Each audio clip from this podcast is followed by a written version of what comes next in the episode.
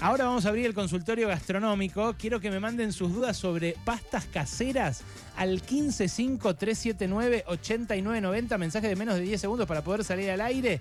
Y le damos la bienvenida no solo a nuestro cocinero argentino, sino a un hombre que ahora es embajador de marca país, Juan Braceli, señoras Muchas y señores. gracias, muchas Bienvenido, gracias, viejo. feliz. ¿Cómo estás, amigo? Bien, bien, muchas gracias. Ah, Quiero agradecer esa, esa mención, esa distinción, es todo un, un orgullo y una responsabilidad y seguiremos difundiendo gastronomía argentina, al, cultura argentina a lo largo y a lo ancho del mundo. Es como todo gran superpoder, Juan Bra, ya lo dijo Peter Parker, ¿no? Es una gran responsabilidad. Es una gran responsabilidad. Bueno, pastas caseras. Sí, tenés ahí un superpoder claramente, ¿no? Amo amasar Sí. y como les decía hace un ratito, está buenísimo amasar, si no amasaron nunca, a modo de terapia. Decir, che, loco, obviamente no te estoy hablando de que lo hagas un lunes. Si querés hacerlo un lunes, lo haces un lunes, pero yo te la tiro para que lo hagas el fin de semana.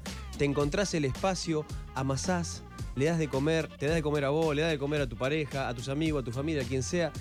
Es un momento para vos que está buenísimo. Y Me no- puse de autoayuda. No, tenés señoras, razón, señores. haces bien porque no todo es asado, me lo digo a mí mismo, ¿eh? No todo es asado. Pero tiene, pero tiene eso de hacer el fueguito, de todo ese proceso, todo ese ritual, va por ahí también. ¿Qué pasta rellena, por ejemplo, me invitas a hacer, Juan Bra? La más sencilla de todas, unos sorrentinos de jamón y queso, por ejemplo. ¿En serio son sencillos de hacer? Yo de esa forma no me sale ni loco.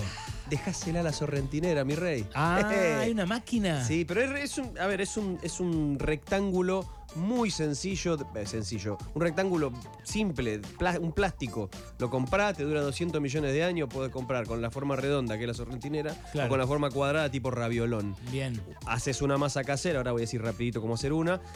Estirás una plancha, un rectángulo arriba, Ajá. rellenás con jamón, queso, si querés le pones una yema para que te, te tome todo eso, no mucho más, partes iguales, ¿eh? jamón, mozzarella, garpa siempre, pizca de sal, pimienta, no más que eso, y arriba otra plancha, pasas un, un rodillito, un palito, un palito de escoba, lo que sea, para, Para cortar emparejar. y sale perfecto. Me da miedo a mí que no se junten las dos capas. Las Eso. dos capas, Sí, las dos si de te da miedo, Sí. ¿sabés lo que haces? ¿Qué haces? Agarrás y pintás con un poquito de, de huevo así batido Ah, como la empanada. antes de poner el relleno. Mirá. Todo, pinta todo, ¿eh? porque vos vas a ver, pinta todo, ni siquiera los bordes, todo, todo. Después pones el relleno arriba en bolitas, prisiona, apretás bien, cosa de que no te quede nada de aire, otra lámina arriba, pasás el palote que te dije, se corta sola, salen, la cocinás.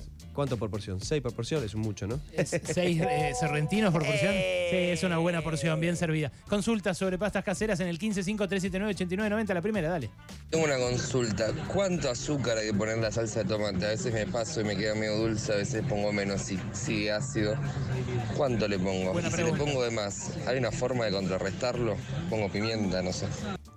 Amigo querido, no es necesario ponerle azúcar a la salsa de tomate. Eso lo decía. Nuestras abuelas lo hacían mucho, nuestras madres también, abuelos, padres también, que se cocinaban.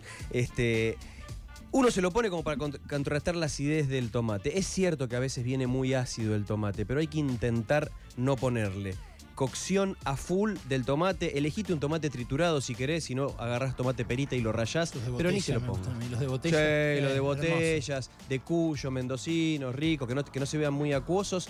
Y dale, si querés, un shock térmico que a veces también ayuda como para quitarle un poco la acidez. Pero de por sí el tomate es un poquito ácido. Hay algunos purés de tomate que es cierto, que son un puñal. Pero bueno, si le vas a poner, en todo caso, de última, una cucharadita mínima, endulzarás un poquito. Pero la acidez no se la vas a sacar. Más consultas para Juan Braceli, el cocinero argentino, embajador de marca País Argentina. Acá pasaron cosas, claro. Hola, eh, quería preguntar por pastas sin tac. Por ejemplo, hacer unos ricos ravioles de calabaza sin tac. Muy bueno, ¿cómo se hace, Juan? Para hacer ravioles de calabaza sin tac o, ravio, o la masa en sí misma, Sí. lo que necesitas conseguir es justamente esa harina, esa famosa premezcla, que obviamente no tiene tac y es lo más seguro. Enseñarte a hacer la mezcla por separado para agarrarte dos mangos, no terminas más, es eterna, necesitas goma sántica, harina de arroz. Andá y comprá directamente la premezcla y utiliza lo mismo. Por 100 gramos de premezcla, un huevo, que vendría a ser como la pasta al puro huevo. Bien, Juan Braceli, nuestro cocinero argentino. ¿Querés decir las proporciones de, de la masa antes de irte? 100 gramos de harina 4 ceros, un huevo. Ahí tenés una masa al puro huevo va perfecto. Si el huevo es muy chiquito, capaz que te pide 3, 4 gotas de agua. Pero Ah, eso te iba a decir. ¿Cuánta agua? ¿Tres, cuatro gotas nada más?